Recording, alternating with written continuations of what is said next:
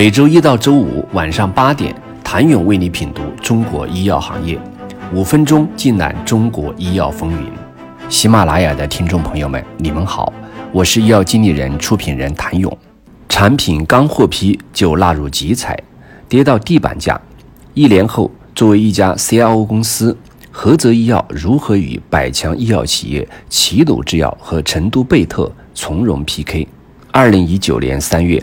药品上市许可持有人持证转化论坛在杭州开幕。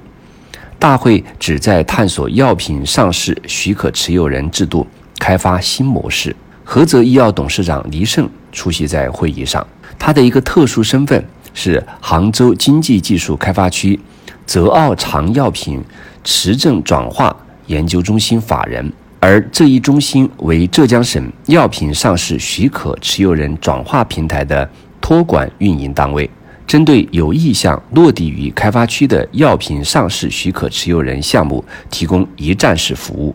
当天入驻的会员单位有菏泽医药等十家 CRO 公司，杭州奥亚生物等十家 CMO 公司，还有十家 CS 后企业以及保险基金。等覆盖药品上市许可持有人持证各环节的公司，从 CRO 公司转型做平台，菏泽医药其实是想通了两件事：其一是调低了对仿制药批文的利润期望值，原来一个品种批下来指望赚几千万甚至上亿，这种想法要赶紧抛弃；其二是仿制药批文的生命周期开始缩短。以前一个批文能养十年二十年，未来可能只有几年。想通的这两点，菏泽医药开始了再一次转型。黎生认为，如果企业这时再布局仿制药，两个因素非常重要：其一是体量，手上有足够大的产品库，才能有抗风险能力；其二是成本，要想在集采中中标，成本必须得低。且要把降低成本形成一种可以复制的商业模式。黎胜在会议上介绍，平台想要做的事情就是抱团取暖、资源共享，使研发、加工、生产、销售等各个环节的供需信息实现精准对接。也就是说，他们要做成药品上市许可持有人资源配给领域的阿里巴巴，将医药行业最优的原料药。工厂技术最优的销售团队整合在一起，或许才是低成本的运作模式。就像芯片行业有集成工程师，医药行业也有。接下来就是利益分享机制。以替洛富韦产品为例，菏泽医药整合了生产工厂、原料药厂等资源，随后参加集采。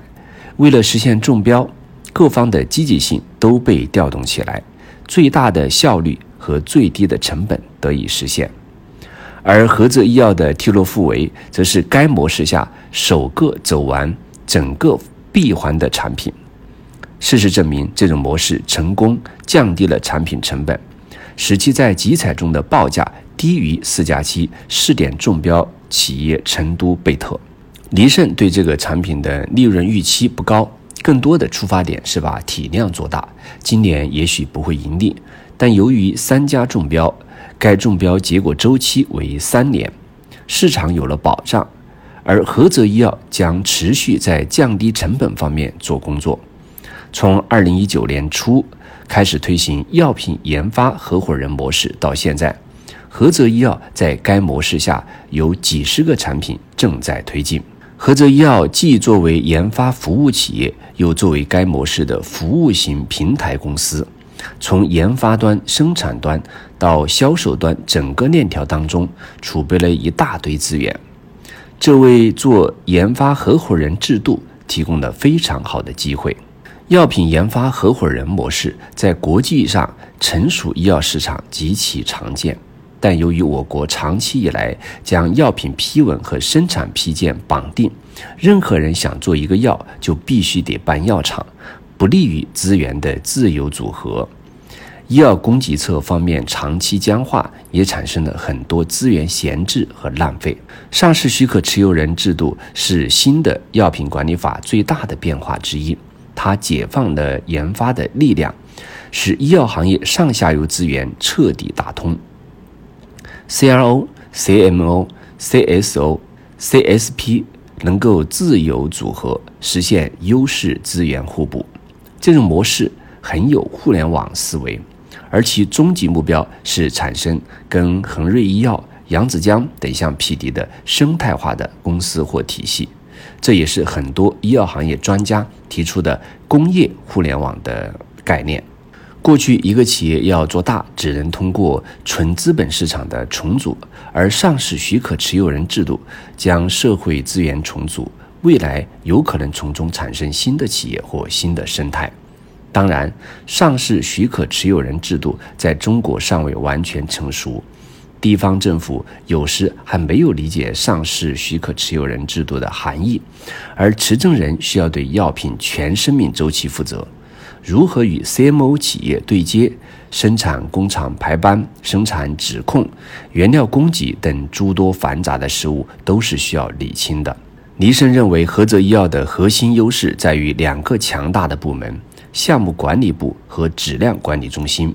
前者是项目工程师存在，后者又分为中央质量部和分驻到各个加工厂的质量部。这样的一套完善的体系，保证了该模式顺利运行。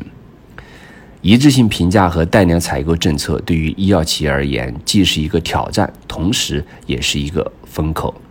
中国还有大量仿制药品种未过评。地方政府对于过一致性评价品种会有一些资金等方面的支持，